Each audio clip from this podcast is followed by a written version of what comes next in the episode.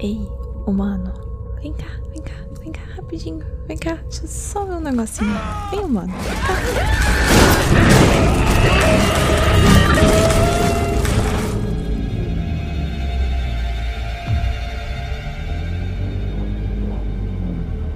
Acabei de acabar agora, neste exato momento. Não tão exato assim, porque eu acabei. Aí eu liguei o PC, montei o microfone e eu fui no banheiro escovar os dentes, porque eu não, não vou gravar podcast com bafo. Mas eu acabei agora mesmo, o gostoso demais jogo Carry On. E aí você me pergunta, por que gostoso demais? E eu te devolvo a pergunta. E por que não gostoso demais? Um jogo onde você controla um monstro correndo solto por aí, matando todo mundo que encontra pela frente, comendo humanos e ficando cada vez maior, tão maior que você mal consegue passar pelos buracos, tocando terror mesmo, sem nenhuma consequência. Como que isso não vai ser uma das coisas mais gostosas que você já jogou na sua vida? Não tem como. Eu queria agora, neste exato momento, estar tá me espremendo pelas ruas da cidade, pelos canto tudo que eu encontrasse, achei um buraco, entrei, matando todo mundo que eu vi na minha frente. Era isso que eu queria estar nesse momento, numa boa e ainda fazer um lanche de graça, porque todo mundo que eu mato, eu como. Então, grátis. Ainda ocultação de cadáver numa boa. Era tudo que eu queria. Mas, infelizmente, eu não sou um monstro, eu sou um ser humano e eu estou preso dentro de casa em quarentena. Mas é isso aí, vida que segue. Só um minutinho, eu vou explicar melhor o que é o Carry On. Carrion é um jogo, um jogo muito gostoso, que é descrito como um jogo de terror reverso. Só essa definição para mim já é ótima, porque assim, pensa comigo, um jogo de terror reverso é tipo um jogo de terror, mas sem a parte ruim do jogo de terror, que é sentir medo. Eu sou uma pessoa cagona, eu não gosto dessa parte do jogo de terror, que é sentir medo, mas eu acho muito legal tudo que envolve um jogo de terror, toda a atmosfera de terror, ter umas aparição, cenário esquisito, eu acho isso tudo muito legal. Mas aí eu não jogo. Por que, que eu não jogo? Porque eu fico três meses sem dormir. Mas no Carry On não. É um jogo de terror onde eu sou o terror, eu causo terror, eu sou o monstro. E é muito bom, pelo menos uma vez na vida, você ser um monstro e não você ser o humano que fica fugindo de monstro e eventualmente morrendo pro monstro. E é bom também pra gente desenvolver empatia, né? Caso você nunca tenha ouvido os outros episódios do podcast, eu acho que você deveria ouvir os outros, mas teve um episódio 2, talvez, não sei. Não, 3, sei lá, nem eu mesma ouço meu podcast. Mentira, eu ouço muitas vezes, muitas vezes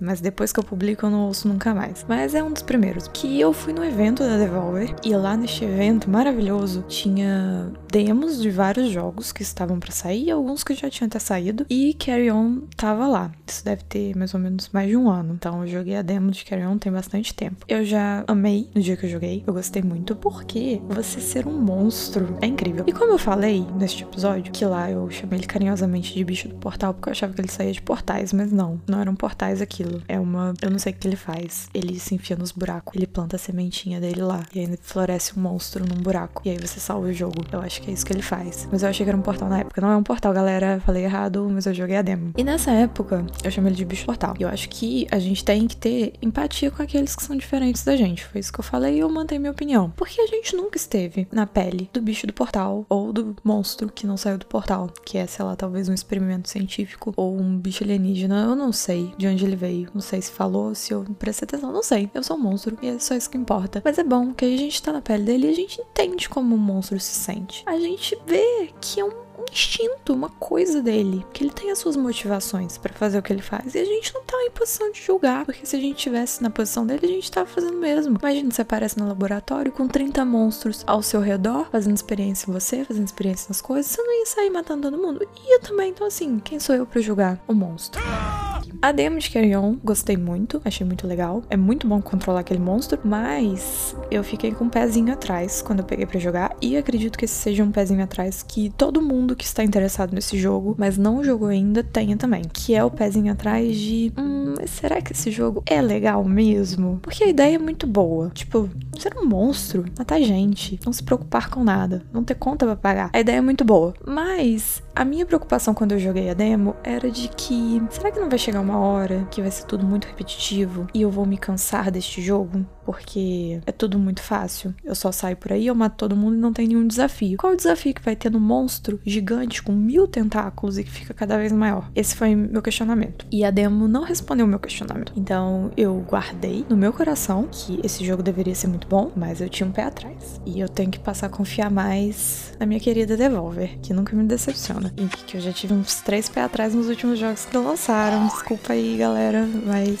me provaram a história errada. Mas eu tive esse pé atrás com relação a ser um jogo um pouco repetitivo. Eu acredito que isso não é uma questão para todo mundo, mas é uma questão para mim, que eu não gosto muito de jogos que eu defino como jogos infinitos, que é tipo jogo de corrida, jogo de luta, jogo pare em geral, porque é a mesma coisa sempre. E eu sou uma pessoa que joga mais sozinha, então para mim um jogo que eu vou sempre correr de carro na mesma pista, ele perde a graça em 10 minutos. E eu, por um momento, eu achei, durante a demo principalmente, vendo os trailers também, eu achei que Carrion seria tipo isso. Você é um monstro, você entra na sala, você mata todo mundo, você vai pra próxima sala, mata todo mundo e isso até o final. Então eu tinha esse receio com ele. Mas fui positivamente surpreendida. E agora eu não lembro exatamente quanto tempo eu demorei para perceber que o jogo seria diferente do que eu tava esperando, mas foi bem no início já, porque eu joguei ele muito picado, eu demorei muito tempo para terminar, porque eu não tenho tempo mais de jogar videogame. Você pode ver isso pelo tempo que eu demoro pra estar episódios. Bem no início já, o jogo me mostrou que ele não seria só entrar e matar gente, ir para frente, matar mais gente, etc. Ele tem uma narrativa e isso eu achei o grande ponto que fechou assim com uma chave de ouro. Não é nada muito grande, não é nada que no final das contas faça muita diferença no seu gameplay, não é uma baita história, não é nada disso. Mas ter essa pequena historinha ali, ter uma narrativa, para mim deixou o jogo completo. Eu preciso de uma curiosidade, eu preciso de algo que me mova para frente, que me traga um interesse por aquilo que eu tô fazendo, para eu não cair no tédio. A partir do momento que o jogo me apresentou um mistério, de certa forma, aí ele me pegou e aí eu falei, agora eu quero chegar até o final porque eu quero entender o que, que tá acontecendo aqui. Eu quero saber quem eu sou, de onde eu vim, para onde eu vou. As questões da vida eu queria saber agora. Agora que eu sou um monstro consciente, eu quero saber essas coisas também. A partir do momento que o jogo trouxe uma narrativa, ele me pegou. E como que ele faz isso? Você começa jogando como o monstro e você fica jogando como monstro sempre, mas em alguns momentos, pequenos momentos que duram muito pouquinho, você joga como um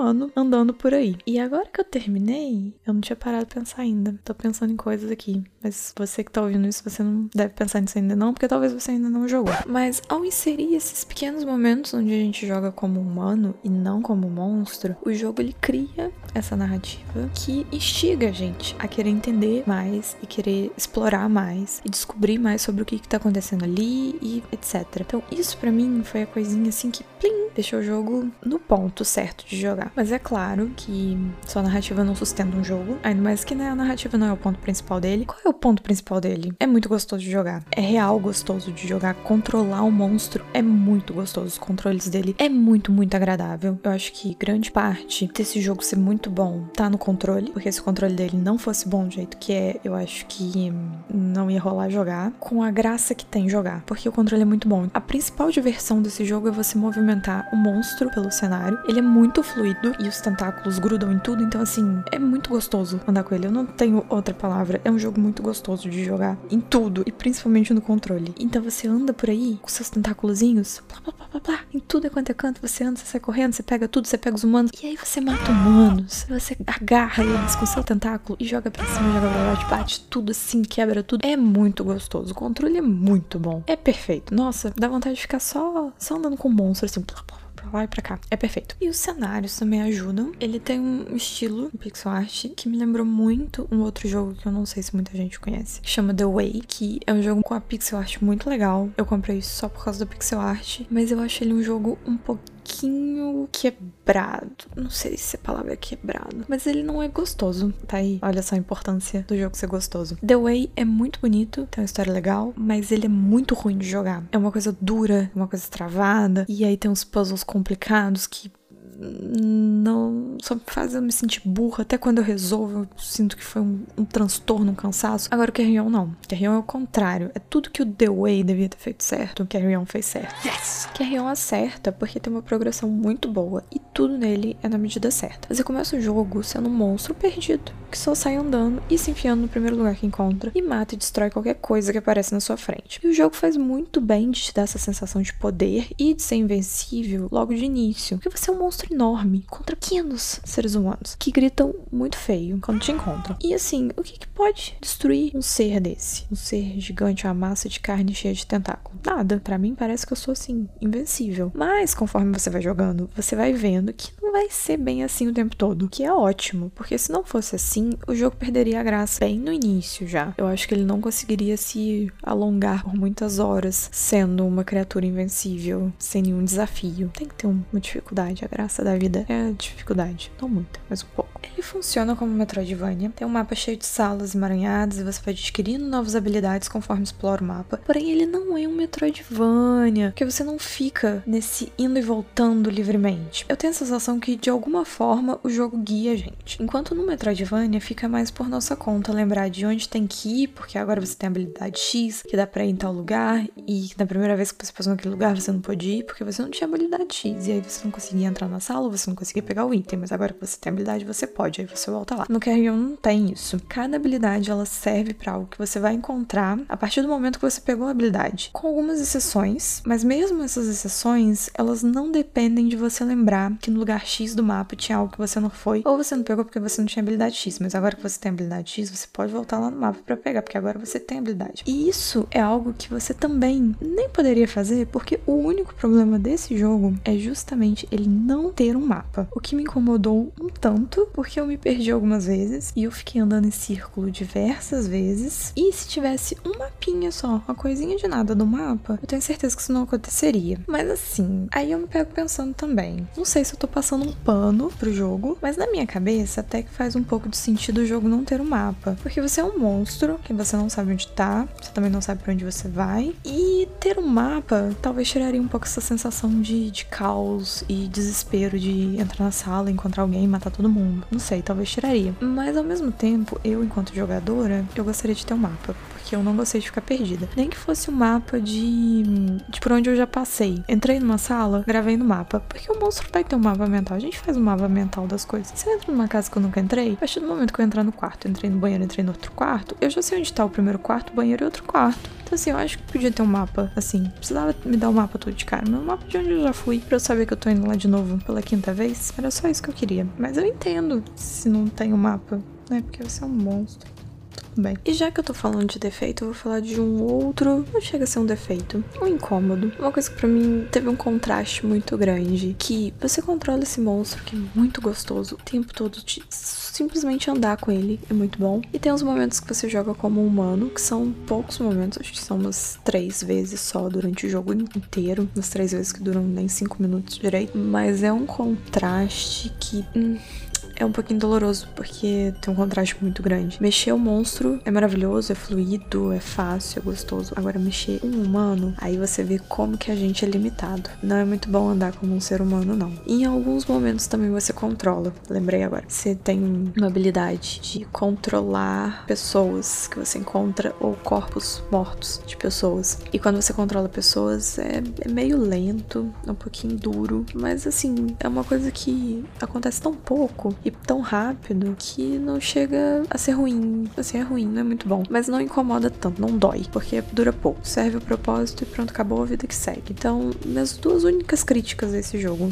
não ter o um mapa e o controle de quando você controla a pessoa ser meio ruim, de, de sensação. Não é muito gostoso, não. Mas tirando isso, o resto tudo é perfeito. Visual é incrível. Eu gosto muito do estilo de arte desse jogo. Cada cenário, cada área, que é bem distinto um do outro, apesar de não ser nada muito gritante, mas você identifica exatamente cada área pelo cenário. E a trilha sonora, que eu achei uma coisa muito interessante. A gente pensa assim: você vai ser um monstro, é um jogo de terror reverso, então você é um monstro matando todo mundo. A trilha sonora pode ser um Hotline Miami da vida, uma coisa que te instiga a sair por aí batendo todo mundo, matando todo mundo. Mas não, a ambientação do jogo e a música, a trilha sonora, continua sendo de jogo de terror. Então fica aquele climão de jogo de terror, aquela música que vai dando uma agonia, mas você tá tranquilo da vida, porque você não tem o que temer. As pessoas é que te temem. A progressão dele é muito boa. Você começa nessa sensação de que você é o maioral, você é invencível, mas conforme você vai jogando, as coisas vão ficando um pouco mais complicadas, os inimigos vão ficando mais fortes e vai chegando uma galera que te enche muito saco, porque eles são mais fortes que você. Tem um cara, vários caras, que usam uma arma de fogo, um lança-chamas, que eu odeio muito eles. Quando eu mato eles, eu mato com muito ódio, de verdade, porque eles me irritam muito. E aí tem a galera com fogo, aparecem uns drones, vai juntando isso tudo com alguns pequenos puzzles que você tem que resolver, mas é tudo na medida certa. A dificuldade é na medida certa, ela chega no máximo de começar a te estressar. Ela chega no ponto máximo e para. Então, assim, se fosse um pouquinho a mais, eu teria ficado mais estressada. Mas eu não fiquei. Foi um desafio bom, na medida certa. E os puzzles também é um puzzle bem de levinho, só pra falar que tem, que eu acho que é o ponto certo de você botar um puzzle num jogo que não é exclusivamente de puzzle. Eu só tenho elogios esse jogo, tirando aquelas duas coisas. Mas de resto, é muito bom. Eu acho que eu zerei. Zerei não.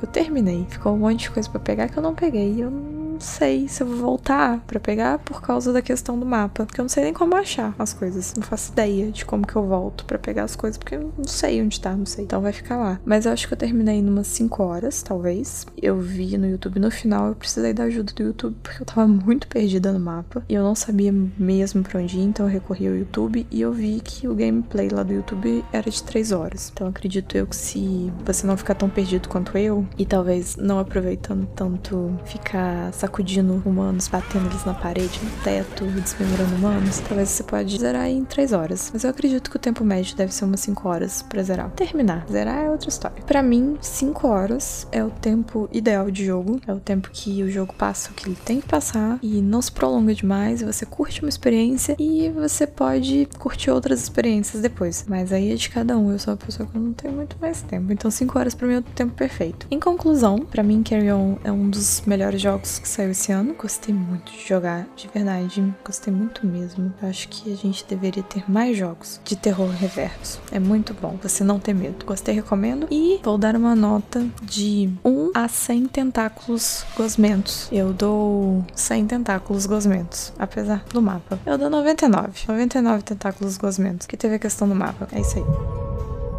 Só fazendo um, um parêntese aqui, antes de terminar o episódio. Não é spoiler, tá, galera? Eu não vou contar o final. Mas eu queria muito um Carry On 2. Queria muito Carry On 2 pra saber o que, aconteceu com o monstro, como ele tá vivendo a vida agora, se ele tá sendo inserido na sociedade, o que ele quer do futuro, se ele quer fazer uma faculdade, se ele quer se especializar em alguma coisa, se ele quer, sei lá, criar um blog, se quer fazer um podcast. Eu gosto muito do monstro, eu me apeguei a ele, queria saber o que ele tá fazendo da vida. Monstro de Carry On, se você estiver ouvindo esse podcast, me manda um zap.